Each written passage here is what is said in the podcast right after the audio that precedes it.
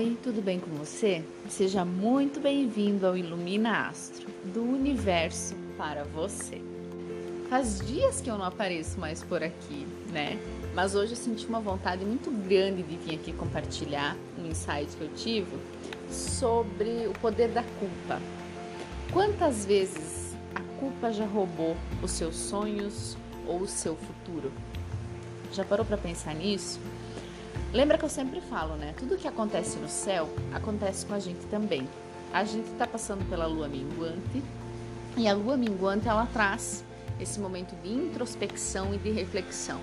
Então eu gostaria muito de deixar essa pergunta no ar, essa reflexão, para que na lua nova você já tenha tirado agora na lua minguante, você deixou minguar a culpa e na lua nova você plante outra coisa no lugar dela uma coisa produtiva e construtiva, né? Uh, agora o mundo está passando, o universo está passando por um momento de bastante intensidade.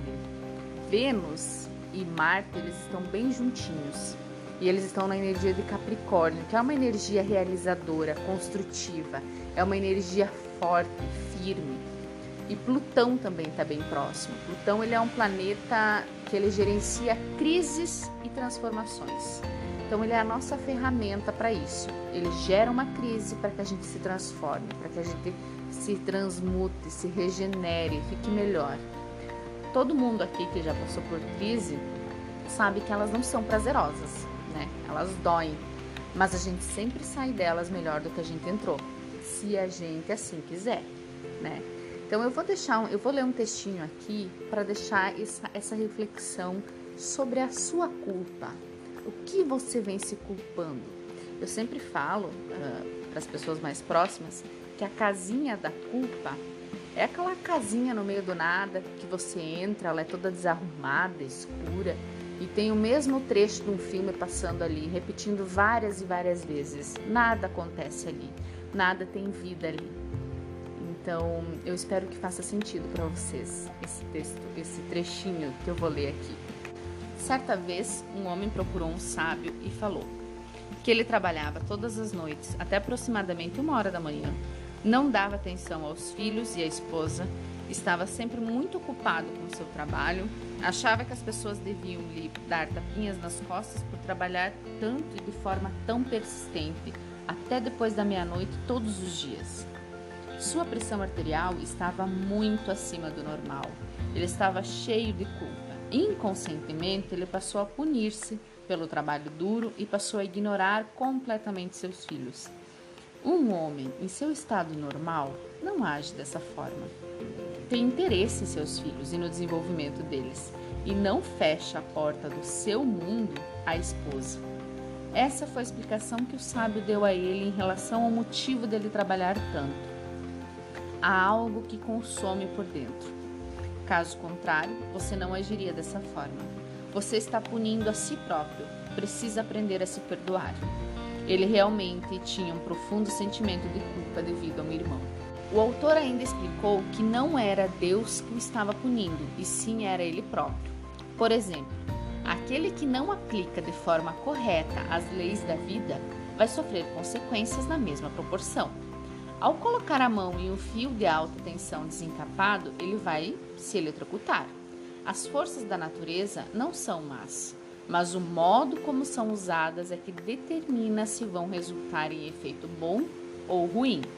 A eletricidade não é prejudicial, mas depende de como é, ela é utilizada, pois pode tanto incendiar um edifício como iluminar uma casa. Portanto, o único pecado é a ignorância em relação à existência da lei e, consequentemente, a única punição é a reação automática à má utilização da lei. Aquele que utilizar de forma errada o princípio da química pode explodir um laboratório ou uma fábrica. Se alguém der um muro na parede, pode fazer sua mão sangrar. A parede não foi feita com essa finalidade uma vez que ela serve de sustentação estrutural até divisória de uma casa? Esse homem percebeu que Deus não condena ou pune ninguém e que todo o seu sofrimento se devia à reação de seu subconsciente ao seu próprio pensamento negativo e destrutivo. enganara seu irmão uma vez, e embora o irmão já tivesse até morto, sentia muito remorso e culpa. O sábio lhe fez algumas perguntas. Será que você enganaria seu irmão atualmente? Não, disse o homem. Sentiu uma justificativa naquele momento? Sim, respondeu ele. Mas você faria isso de novo hoje? Não, respondeu. Eu estou ajudando as outras pessoas a saber viver. O, o sábio acrescentou ainda o seguinte comentário: Você agora tem uma capacidade maior de raciocínio e compreensão. O perdão é perdoar a si mesmo. O perdão é colocar os seus pensamentos em sintonia com a lei divina da harmonia. A autocondenação é chamada de inferno, escravidão, restrição, e o perdão é chamado de céu, harmonia e paz. O fardo da culpa e da autocondenação foi tirado da mente desse homem, que ficou completamente curado. O médico mediu sua pressão arterial e estava dentro dos parâmetros normal.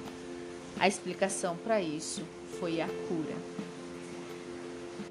E eu deixo aqui agora para nós essa reflexão. Quais são as curas que a gente precisa ter? Quais são as culpas que eu preciso me livrar? Quais são os gatilhos que acionam essa sensação de culpa? Elas não são reais, já passou. Pensa comigo, na época, independente de quando foi, você fez tudo o que podia com aquilo que tinha, com conhecimento, com a pessoa que era. O que você não pode fazer é tornar repetir as mesmas coisas, entende? Para continuar se sentindo culpado. Isso também é uma boa linha de raciocínio. Eu venho repetindo essas ações para que eu continue me sentindo culpada, para que eu continue me fazendo de vítima, para que a minha vida continue dessa maneira que está sendo?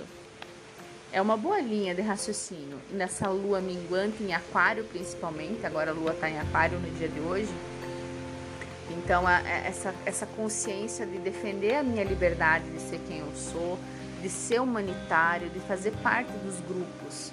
Como eu venho colaborando com esse grupo de uma maneira construtiva? Como foi? Como, o que, que eu fiz nos últimos 28 dias nesse sentido? o que eu plantei nesses 28 dias. O que eu, Yara, estou colhendo hoje, no dia de hoje desse podcast, é uma coisa que eu venho plantando há, sei lá, alguns anos já. Entende? O que eu vou colher daqui 30 dias, na lua minguante lá no final de março, vai ser aquilo que eu plantei na lua nova. Não vai, não tem como eu pegar uma sementinha de melancia botar na terra e a terra, a natureza me dá um melão. Não tem como. Ela vai me dar uma melancia. É ou não é? Então eu espero que tenha feito sentido para você, que você respire várias vezes durante os dias. Ah, amanhã é dia 1 de março. Dia 2 de março, a lua nova chega em peixes, trazendo muito amor, muita conexão com o divino. Dia 3 do 3 tem um portal aí, e tem também a chegada de Marte em Plutão. Então as crises podem ficar mais intensas e é hora de ruir o que precisa ruir. Uh, por esses dias, essa semana vai ser bem decisiva nesse ponto do amor e do partir. Aquilo que já está forte, aquilo que já está fortalecido, vai se fortalecer ainda mais, vai se estruturar, vai se firmar, vai se solidificar e aquilo que já está frágil vai ruir. Com muito amor, Yara.